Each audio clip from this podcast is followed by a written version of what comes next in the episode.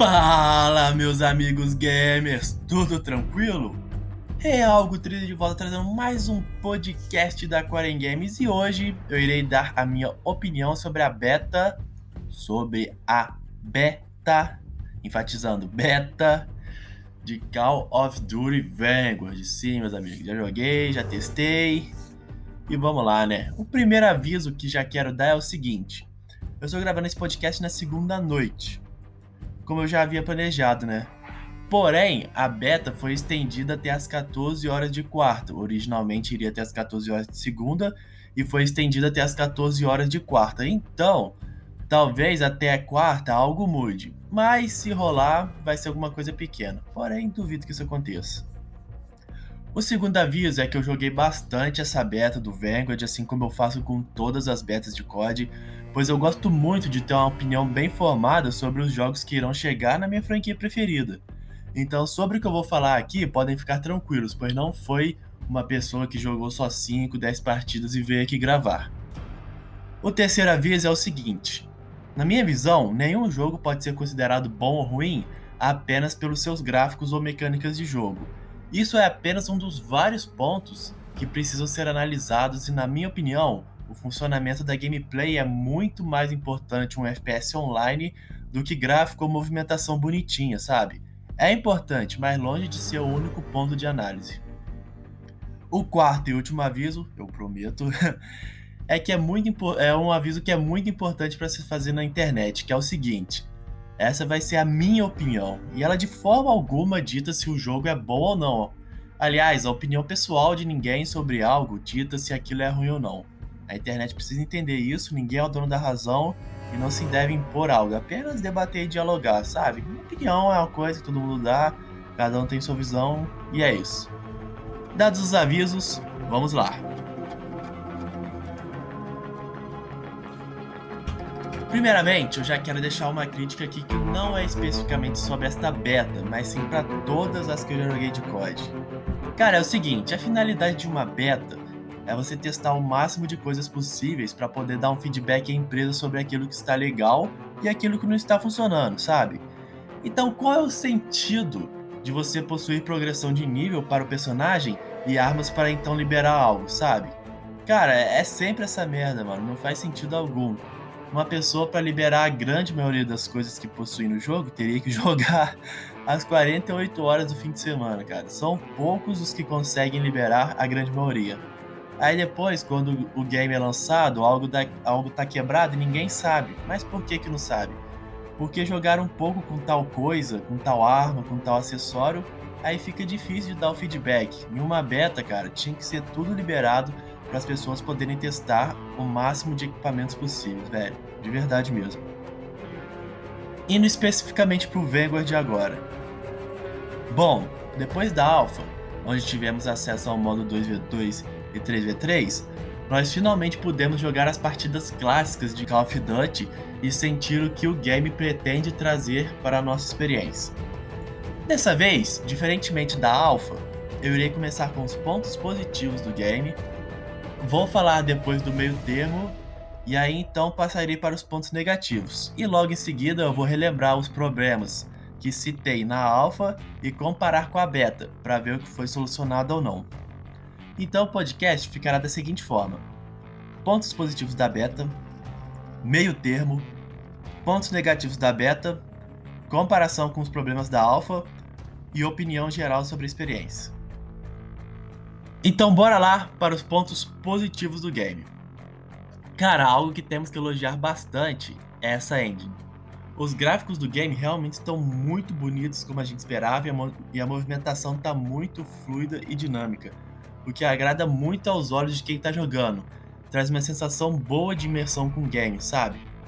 Só vou abrir um parêntese aqui nesse tópico que é o seguinte: eu joguei em um PlayStation 4 e é fato que a performance na antiga geração não será igual à performance no PC, PlayStation 5 e Xbox Series. Então, os gráficos do PlayStation 4 e Xbox One não estão tão perfeitos, mas a gente sabe que essa redução gráfica é necessária para que a gente consiga jogar no crossplay com as plataformas de melhor potência. Outra coisa que rolava eram alguns travamentos pela queda de FPS, mas particularmente não me incomodou muito. É importante só dar esse toque aqui porque talvez alguém possa ter jogado no PlayStation 4 ou Xbox One, acredito que até a grande maioria, e ter odiado a experiência, acontece. Claro que não entrega 100% nessas duas plataformas, mas particularmente eu não me senti muito afetado. Como disse, achei os gráficos muito bonitos, ainda mais, poxa, vendo a gameplay do pessoal aí, dos youtubers e streamers, streamers jogando nos seus PCs, seus PlayStation 5. Achei muito bonito, muito da hora. E o game realmente está bacana demais no seu aspecto visual.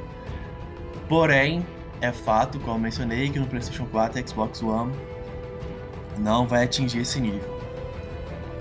Já falando então aí sobre a questão da performance, outro elogio que eu preciso dar aqui é a questão do loading de uma partida. Cara, o loading tá muito rápido, de verdade. Você busca a partida assim que encontra a partida lá e dá o tempo para começar, cara, o carregamento é muito rápido, você espera pouquíssimos segundos para começar a partida. Eu acho que é até por isso que os gráficos do PlayStation 4 e Xbox One foram bem reduzidos. Inclusive, foram reduzidos da alpha para beta. Já, já deu para você sentir ali. Porque senão, cara, iria começar a partida pro PlayStation 5, PC e o Xbox Series, enquanto o PlayStation 4 e o Xbox One estaria na tela de loading ainda, sabe? Então, assim, eles reduziram os gráficos na antiga geração mais para melhorar a performance. Isso eu acho que eu, isso é um ponto que eu acho legal também. Esse elogio tem que ser feito, tá muito rápido o loading para começar uma partida. Outro ponto, cara, a questão da destruição dos mapas realmente está muito interessante em relação aos outros CODs. A parte de interiores, que era algo que eu mais estava curioso, realmente me surpreendeu, cara. Você percebe que tudo foi revirado, nada fica no lugar, você sente ali que está tendo um tiroteio e não mais fica tudo estático, igual sempre foi em Call of Duty. Em relação às novas passagens que surgem, são basicamente pedaços de madeira mesmo que se destroem. Não é lá essas coisas, mas já é algo diferente do que a gente sempre viu na franquia e que muda sim a gameplay, cara, então vale o elogio. O som das armas e equipamentos estão bem legais e fiéis, eu curti bastante e fica aqui nos pontos positivos. Porém, há problemas com o áudio do jogo e eu falarei mais pra frente. A adição das opções de gameplay, cara, foi algo que eu curti. É possível, no jogo, você selecionar o modo tático, assalto e o blitz. E cada um desses modos representa um número de players na partida, que vai assim do mais cadenciado para quem curte até mesmo mais frenético, que no meu caso é o preferido e que para mim é o que faz sentido em COD. Essa situação aí de selecionar o estilo de gameplay, cara, é algo que a Sledgehammer adicionou e que eu curti demais.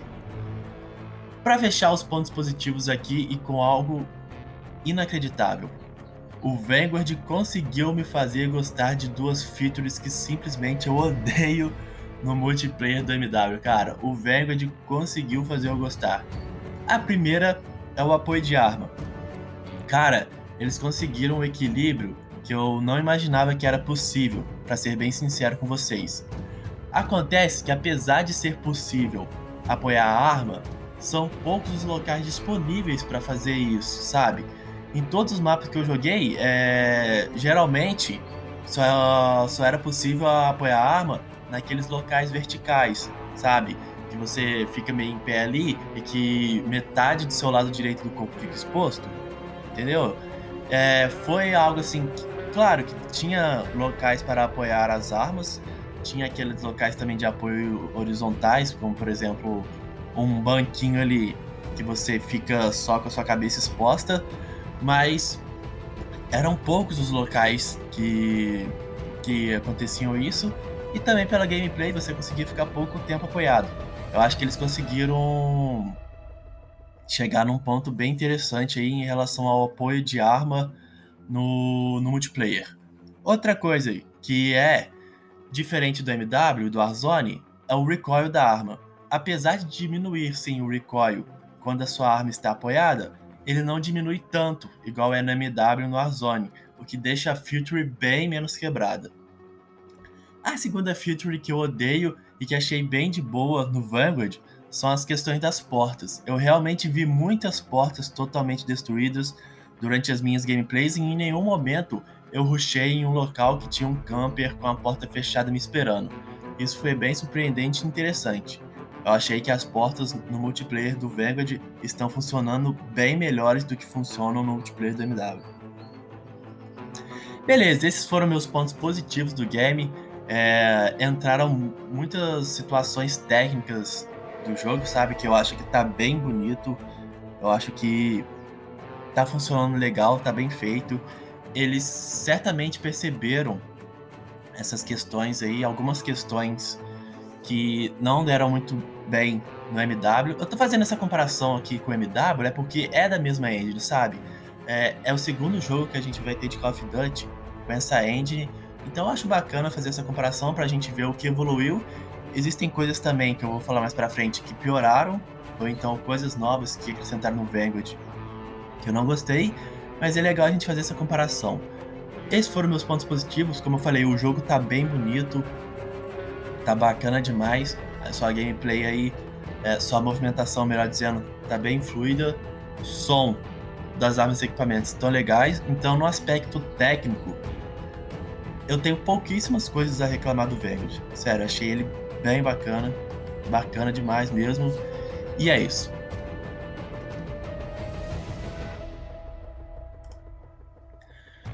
Trazendo aqui o meio termo. O meio termo será basicamente sobre os mapas. Por mais que o feedback da maioria das pessoas é de que os mapas da beta são ruins, eu confesso que eu não vejo por esse lado. Porém, só de os mapas da beta estarem no meu meio termo é sim para mim motivo de preocupação. Afinal, na betas eles colocam aquilo de melhor para as pessoas se divertirem, e se não há muitos, muitos mapas melhores do que esse, talvez, né? Supondo aqui, algo certamente está errado. Vou fazer uma análise bem rápida aqui dos quatro mapas dessa beta aí. O mapa Hotel Royal, aquele que você joga no teto de um prédio, sabe? Foi o meu preferido e eu acho sim um bom mapa esse daí.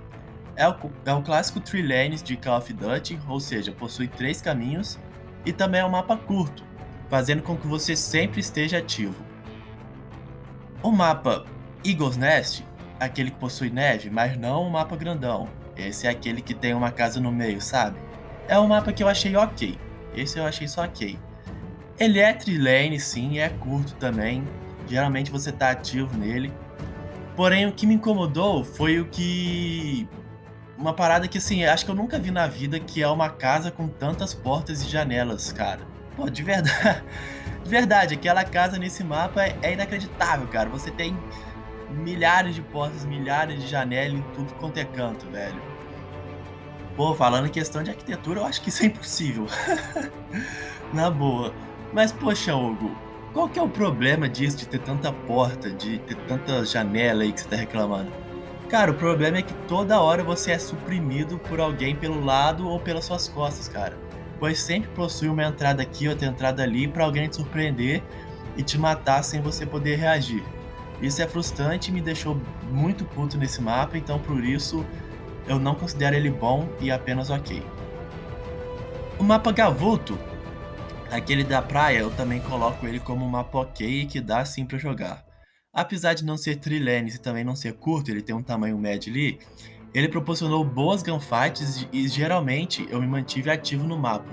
Porém, eu identifiquei dois problemas. Um é que se for dividir o mapa no meio, por aquela parte do navio ali, você percebe que um respawn é high ground, enquanto o outro vem pela parte de baixo do mapa, o que causa um desequilíbrio na gunfight. Outro problema é que esse mapa ele é uma eterna briga de red cara. Muitos ficam de longe ali trocando tiro enquanto estão em cover. E na minha visão, isso acontece justamente por causa do desnível gráfico desse mapa. Indo pro último mapa aí da minha análise, né? Agora o mapa Red Star, aquele cheio de neve, mas bem cheio de neve mesmo. Meus amigos, cara, esse mapa é inacreditável estar na beta, velho. Mas é muito, mas muito ruim mesmo. Além da visibilidade na neve horrível, horrível, o mapa é simplesmente um vão gigantesco no meio ali, rodeado por altos prédios e que possui muitas janelas, cara. Esses prédios possuem muitas, muitas janelas, onde as pessoas obviamente camperam ali. Ou seja, o meio dele é completamente morto, pois se você passar por lá é atestado de óbito. Aí a sua gameplay se resume em andar em círculos pelos cantos do mapa, cara. É isso. Para fechar a situação dos mapas, algo que eu quero mencionar é que nenhum deles, o clássico 6v6, funcionou. Apenas o modo com mais players me trouxeram divertimento nesses mapas. Isso demonstra, cara, que o Vanguard quer desgarrar disso, do 6v6, sabe? E quem sabe revolucionar essa pegada, porque nós vamos poder filtrar o que a gente quer jogar. De, eu, por exemplo, dificilmente vou escolher um, um, o modo tático, que é o 6v6, sabendo que os mapas não funcionam legais com poucos players. Então, assim, eu vou buscar jogar o assalto e o blitz. O assalto geralmente é 10v10, o blitz é geralmente 14 vezes 14, mas pode variar ali o número de players, vai depender do mapa. E essa fluidez aí do número de players, dependendo do mapa, é algo que eu achei interessante também. O 6v6 é um clássico, é aquilo que a gente sempre se divertiu, é o melhor modo, mas eu acho que o Vanguard tem chance de mudar isso aí. Já foi aí os pontos positivos, trouxe também os meus termos, Agora nós vamos para os pontos negativos e é aqui que a giripoca vai piar, cara. E talvez muitos discordem de mim, mas é isso. Estamos aqui para pôr a cara a tapa. Vamos lá. O primeiro problema que já quero trazer para vocês é, é a questão do som dos passos. Está horrível o som dos passos desse game. Simplesmente todos os players parecem que utilizam um silêncio mortal permanente, cara. Pois é impossível você ouvir o som dos passos. Isso traz problemas, pois ser surpreendido e morrer por alguém que chega nas suas costas é frustrante. E também meio que inutiliza o silêncio mortal, né? Já que poucas pessoas vão querer usá-lo, sabendo que o som dos passos já está muito baixo. Eu acho, cara, que, que não precisa ser absurdamente alto, isso daí, pois isso dificulta até mesmo alguém a ruxar. Mas o som dos passos totalmente nulo, cara, é algo absurdo. Não tem como e precisam rever isso aí. Falando ainda sobre áudio, por mais que eu tenha elogiado o som das armas e equipamentos, algo que eu notei foi que o som do game é meio bugado, cara. De verdade. Tem vez que o tiro acontece do meu lado e parece que os caras estão muito longe, ou então eu tô dentro de uma casa e meu fone parece que vai explodir de tão alto que fica o som do nada, cara. Isso é algo que precisam urgentemente consertar. Outra coisa que me incomodou foi a animação para lançar os equipamentos letais. No Vanguard, você dá o comando e o seu boneco não pega a granada e joga. Ele pega a granada, dá uma parada com a granada na mão durante a animação e só depois vai jogar a granada, cara. Isso me tirou do sério, por muitas vezes eu morri por causa disso. Você perde um tempo nisso, cara, que em um jogo frenético como o Call of Duty você não pode perder, velho. De verdade. Poxa, Eu nunca vi isso, velho. Ainda mais, poxa, às vezes você tá no, pô, na trocação de tiro lá, pá, tiro pra cá, tiro pra lá. Aí tu vai jogar a granada, você não pega e joga a granada, cara. Poxa, tu pega e segura a granada para depois jogar, velho. Isso é uma decisão completamente errada na minha visão. Particularmente não me lembro disso ter acontecido em outro Call of Duty. Pode ter acontecido, mas de verdade eu não me lembro. Outro ponto que eu achei negativo, kill streak ao invés de score streak. Você fazer o sistema de streaks, onde você só libera algo com kills e não com pontos, simplesmente torna inútil você tentar fazer um objetivo em um jogo. Porque eu vou lá pegar a bandeira e ganhar pontos. Mas sendo que individualmente falando, esses pontos só servem para eu ficar em uma melhor colocação dentro da minha equipe, que no fim das contas não serve para nada também. Se eu ficar em primeiro, terceiro da minha equipe, dane-se. Então, cara, é melhor eu continuar matando aqui e tentar conseguir um kill streak bacana do que ir lá fazer objetivo e não ter recompensa por isso.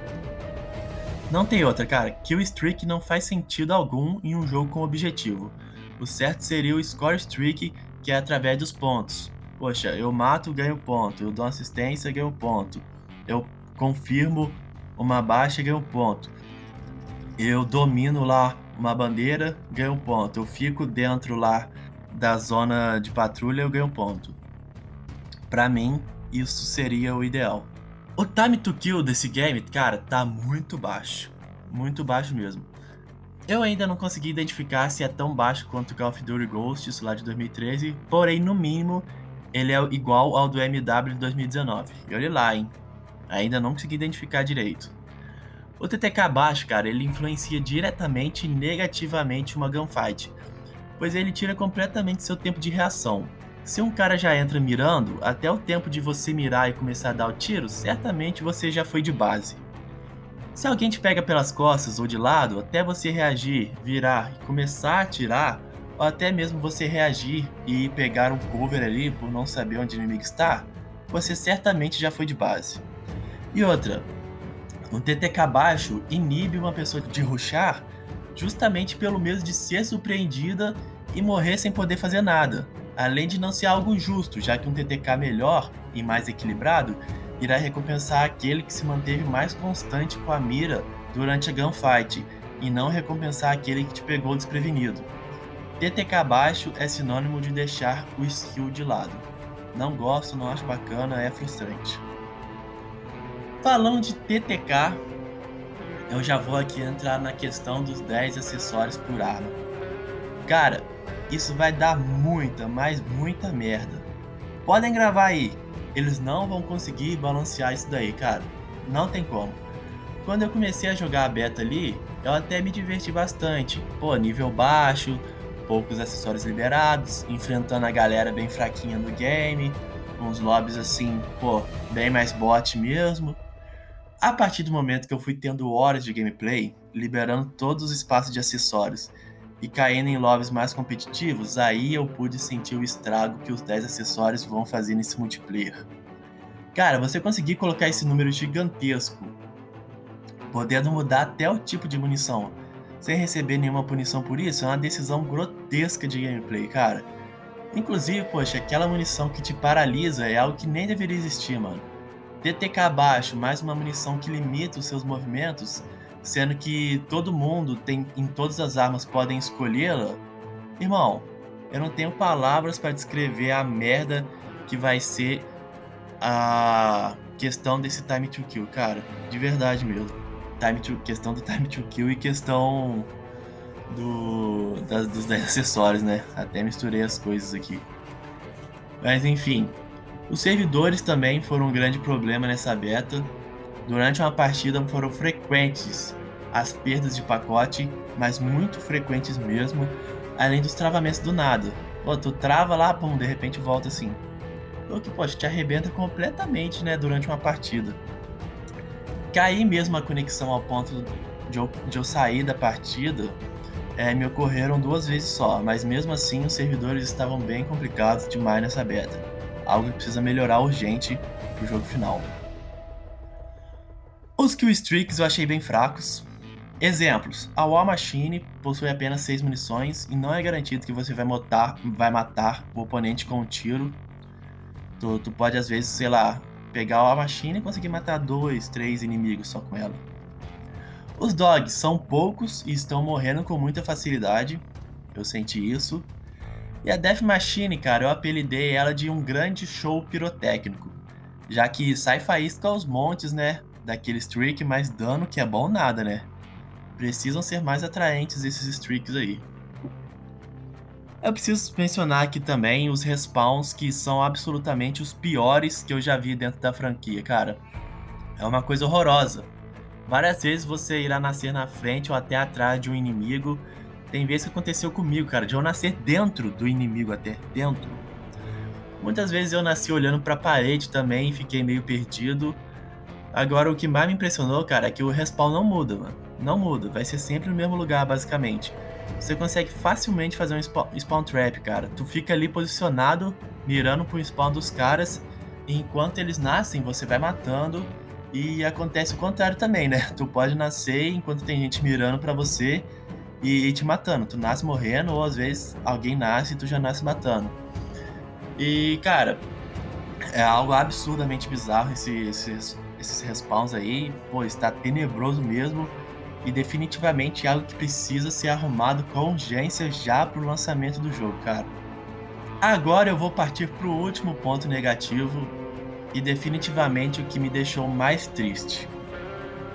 Ai ai, é o seguinte, cara, mataram de vez o minimapa. Sim, simplesmente o minimapa já não existe mais.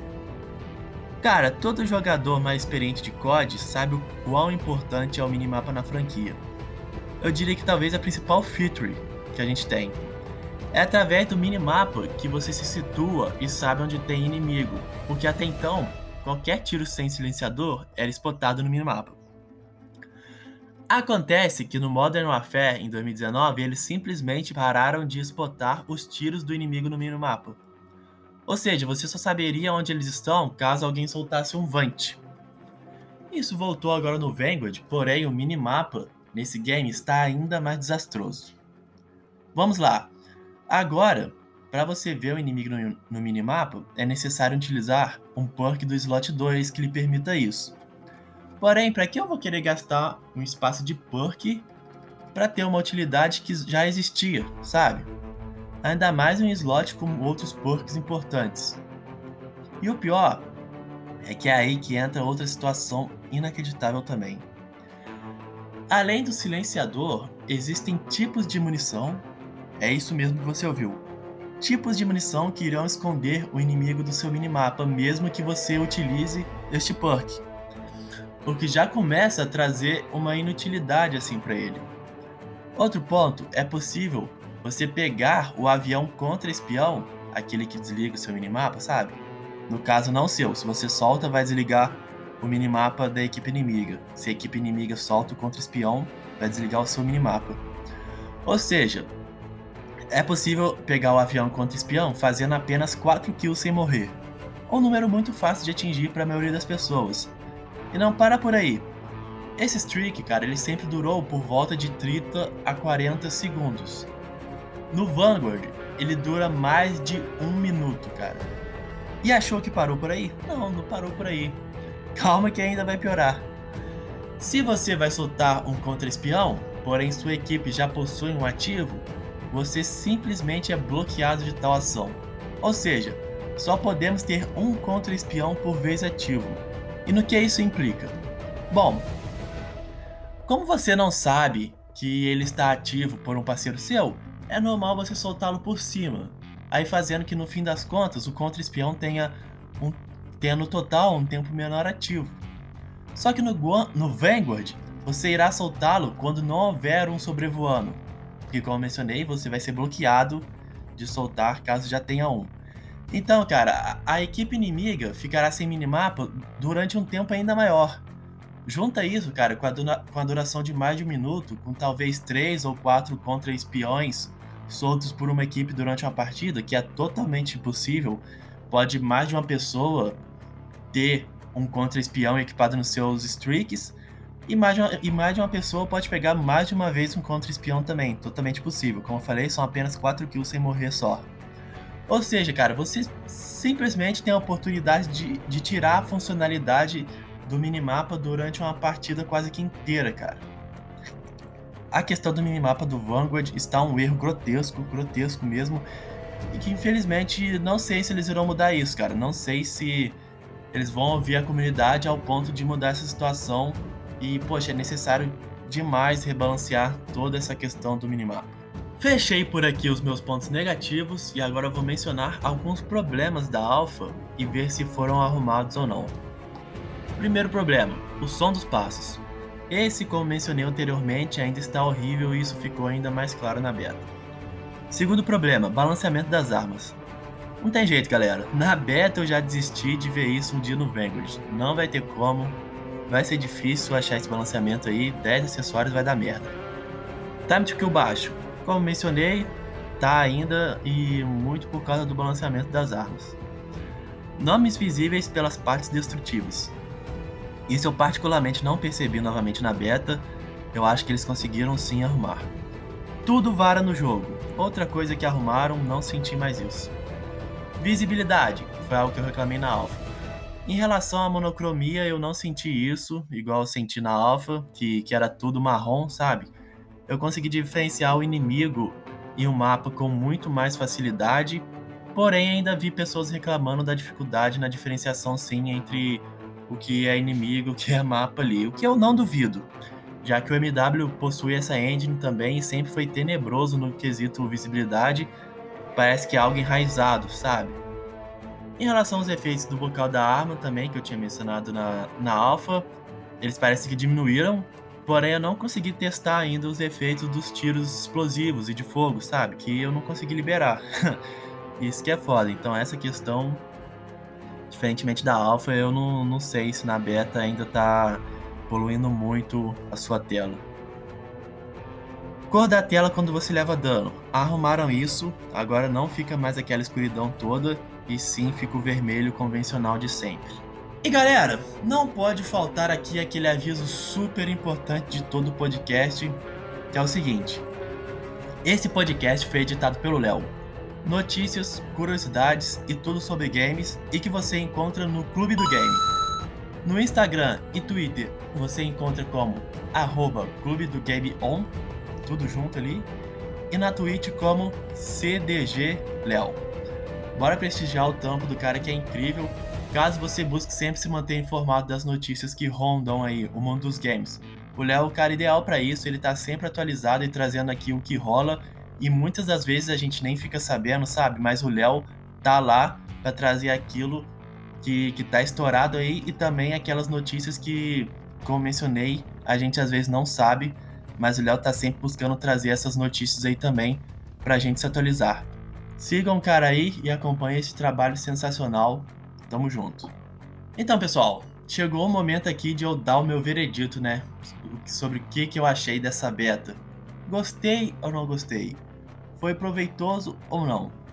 Mas antes de dar o veredito, quero trazer mais um elogio aqui, que é na real dos pontos positivos, mas eu não lembrei de falar lá no começo que é de um modo de jogo, cara. Como eu, eu fui muito pelo aspecto técnico ali e também pelo aspecto de gameplay, eu esqueci de mencionar isso. Mas é legal mencionar o novo modo de jogo, o Patrulha, que é uma zona de conflito, né, que você tem que dominar, porém não é uma zona de conflito estática. Ela vai se movimentando pelo mapa enquanto a partida está rolando. Poxa, achei muito da hora esse modo, cara. Muito da hora mesmo. É uma parada nova que eu curti bastante. Não, não fica aquela gameplay focada em um só local, quando você tem que assegurar a zona de conflito, sabe? Você vai se movimentando pelo mapa e dá uma dinâmica muito da hora. Então, poxa, parabéns pros caras que tiveram essa ideia aí desse modo, ponto positivo para eles. Show de bola! Agora vamos então lá pro tal veredito. Cara, na minha visão, a Sledge Hammer ela possui uma mina de ouro nas mãos e precisa tomar muito cuidado para não jogar fora. Como mencionei, a engine é maravilhosa, os aspectos técnicos em relação a isso são poucos os problemas, mas como disse, gráficos e mecânicas são apenas um dos pontos de vários que a gente precisa analisar. Eles estão cometendo dois erros graves de decisão de gameplay que o MW na minha visão possui. Parece até que é pré-requisito nessa engine, né? Um erro é você ter um minimapa horrível, o minimapa tá inútil, como eu falei, e o outro erro é o time to kill baixíssimo. Além também da preferência por um kill streak ao invés de score streak, assim como o MW. Porém, isso eu não achei tão grave, apesar de ser uma decisão errada, não é algo tão impactante como, por exemplo, a questão do minimapa e o time to kill. Além dessas decisões imitadas do MW, você também tem a questão dos 10 acessórios por arma que é algo tenebroso e que irá trazer certamente muita dor de cabeça. Olhando pelo lado positivo aqui na comparação como na comparação com o MW, como eu já mencionei que ela é legal de ser feita, né? Eu acho que os mapas, mesmo não estando legais e de encher os olhos, eles estão aceitáveis e assim longe de serem horríveis iguais aos do MW, onde você tinha um multiplayer que só dava para jogar em dois mapas.